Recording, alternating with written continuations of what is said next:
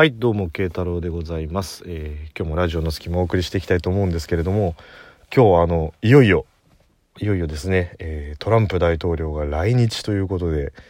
結構日本国内がざわざわしだしてるんですけれどもそんな中ですねなんかこうテロとかの事故防止のためにというところで各所都内各所でコインロッカーが使用禁止になっているというね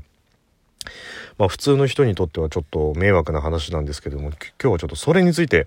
えーお話ししていこうかなと思うんですけれどいやさ流れ考えようよ。流れを。今日一日の流れを考えた時にその話題今出すか？そっちじゃねえだろ。もっと言うべきことあんだろ。そっち持ってこいと。はい、えーということでですねえー今日はあのー聞いていただいた方もいらっしゃると思いますけれども、えーついにあのうんこみの方たちとコラボをやったというところでねあの慶太郎ラジオの隙間コラボ会ではもうすっかりおなじみの一人反省会っていうところでちょっとやっていこうかなと思うんですけれどもはい、えー今日はついにエキサイトさんの方に行かせていただいてコラボをしたんですけれどもえっとですねまあ事の発端はツイッターであのよその子くんがなんか来れるやついたら来いよっていうところからじゃあ行ってやんよっていうところでこうやり取りをしてそんな温度感か？そんな温度感ではないけど。っていうところで、えーやり取りをしたら割とこうトントン拍子であの決まったというかやり取りをしてまあじゃあここら辺の日程にしましょうっていうことだったんですけど皆さんこれはどういう風なやり取りでその日に決まったかとかどういう感じだったのかって全然わかんないと思うんですけど安心してください。あの 安心してくださいってよくわかんないですけどやり取りも全て子供くんです。よその子くんが全部やり取りをしてるって。あの未成年の子供のマネジメント能力って半端ないですよ本当に。どこぞの秘書家の人間かと思うぐらいですけどで一応慶太郎はあの会社勤めのあの社会人ですし一応ねいろんな会社とかこう取引先に行ったりとかそれなりの経験もあるんで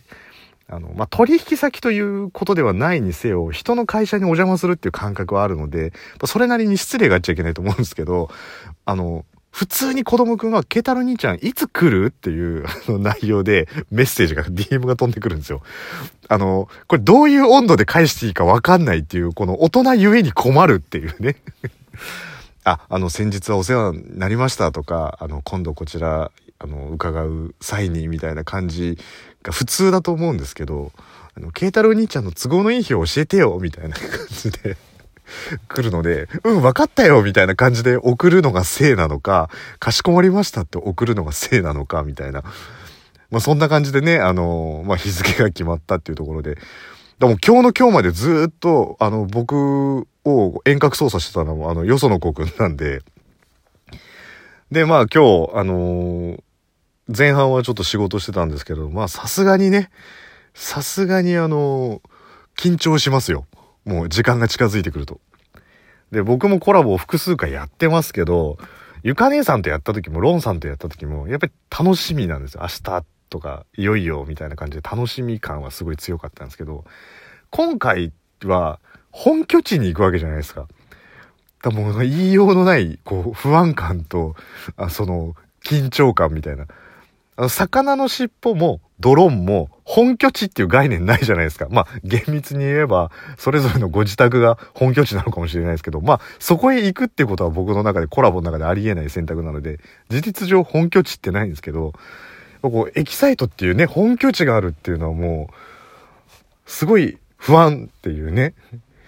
なるほどね。あの、何でもかんでもこう RPG ゲームで仲間がいるってそういうことなんだって思いましたけど、本当に。結局のところやっぱ仲間いないで一人で魔王の城に行くっていうのはこんなにあの不安なのかっていう感じになりますね。エキサイトを魔王の城にするんじゃねえっていう。で、まあ今日あのちょっと押しちゃったんで急いで行ったんですけど、で、まあ城がね、高輪という駅におりまして、で、こう小走りで行ったらまあおしゃれな街ですよ。ちょっと下町感があったりとかちょっとなんかこう都会な感じがあったりとかっていうのが入り乱れてるところででちょっとセレブが買いに来るようなエッグタルトのお店があったりとかあと雑居ビルの1階をあえてこうそこを借りてちょっと全面白く塗ってオシャンティーな感じのベーグル屋さんとかあったりとかしてそれをちょっと駆け抜けながらタタタタって行ったんですけど急いでた割に目止ま目について止まっちゃったんですけどあの飲食店なんですけどお店の名前がひき肉少年っていうところがあってひき肉少年と思って。しかもなんかロゴもすごいよく食べそうな感じの子が、ひき肉って書いてある ひき肉少年っていうのがあって、すんげえ気になると思ったんですけど、あれはうんこみの方たちは食事に行ったことあるんでしょうか？あの気になるところ、なんかひき肉ライスみたいなのが食べられるお店なんで、あの、写真撮ったんで、後でちょっとツイッターで見ていただければと思うんですけど、まあ、そこで目を奪われながら、あの、エキサイト本社まで行ったんですけど、まあ、大体の場所は分かってたんですよ。で、エキサイト本社の前って首都高が走ってるんですけど、僕も本当に、あの、昔からもう何百回とそこの前、なんなら未だに、1週間に1回か2週間に1回ぐらいその前その首都高でそこの前を通るぐらいよく通ってたんですけどだからそこにエキサイトの本社があるっていうのも分かってたんですけどまさかそこに行くとなるとはとはね夢にも思わずと思って。と同時にですよ。あのまああのそんなに細かくやり取りをしてたわけじゃないので当日これぐらいの時間にエキサイトの受付に来てねなんていう話でね。あの子供くんのマネージメント力に。あの僕はもう完全に乗っかる形であれなんですけど。一般的な会社、まあ、僕の会社もそうなんですけどよくあるのは入り口に行くと受付と称して、まあ、自分の会社のでっかいロゴがボンとあって目の前に内線電話があって、えー、その関係ある内線の一覧が載っててお電話して担当者呼んでくださいっていう感じじゃないですか。で、うちの会社もそうなんですけど、電話かかってくるのが、あ、お世話になります。株式会社なんとかの、なんとかと申しますけれども、今日、あの、何時からのアポの何々の件で伺いました。到着いたしました。なんていうやりとりが普通じゃないですか。でも、僕、今回、エキサイトに何か商談を行き、行くわけじゃないんですよね。エキサイトに商談に行くわけではないのに、行って、で、よくよく考えたら、これどこの部署に連絡をしていいかもわからない状態だとした場合、いきなりなんか代表っぽいとこに電話をして、はいって言われたら、あ、あの、ラジオの隙間の慶太郎と申しますけどって、それはねえだろう。いい大人がラジオの隙間のとかって言えねえよとか思ったんですけど、そこはギリギリになってあの、DM 飛んできまして、あの、着いたら DM で、あの、くれれば行きますよっていう風に言って、もうそこが一番僕の中でハードル高かったんで、ラジオの隙間のっていうのをいい大人が受付で内線電話かけなきゃいけないのかと思ったんですけど、なんとかそれは回避できて、で、エキサイトの受付ついて、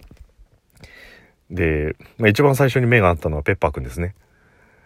で、あの、ペッパーくんと目が合って2秒ぐらいなんか言ってくれんのかなと、もうすごいあの、ペッパーくんのイノセントな感じの目で、こう、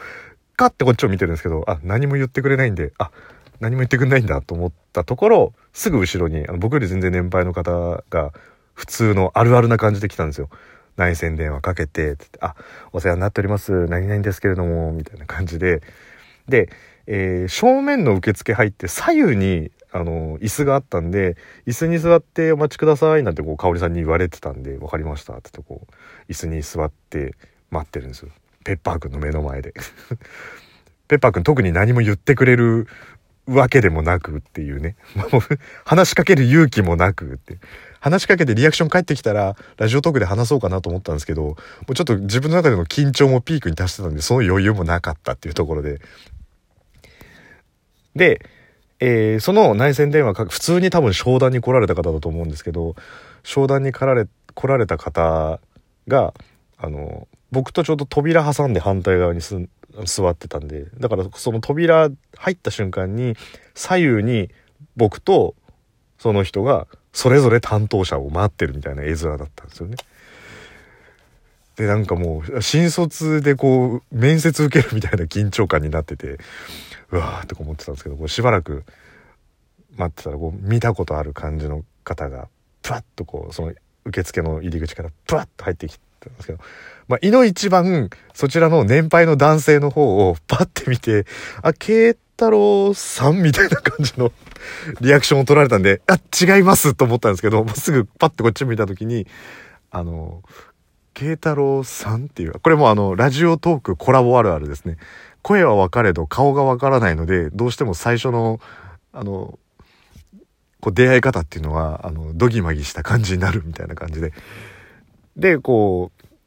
香織さんが来て、えー、僕行って、あの、あ、どうもって、どう、どうものこう、声を発した瞬間に、ああみたいな感じになって、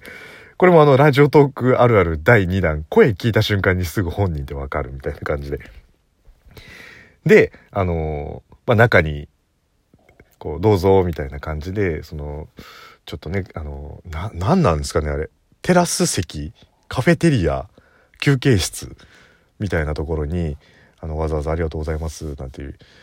まあ、僕としても、あ、見たことある人だ、みたいな感じの、感じで、こう、通されたんですよ。であのあの「どうもすいません」なんていう話をしてでまああのランチトークなんでお昼でもって言ったら本当にあのお弁当屋さんが来ててでまあどれがいいですかみたいな話を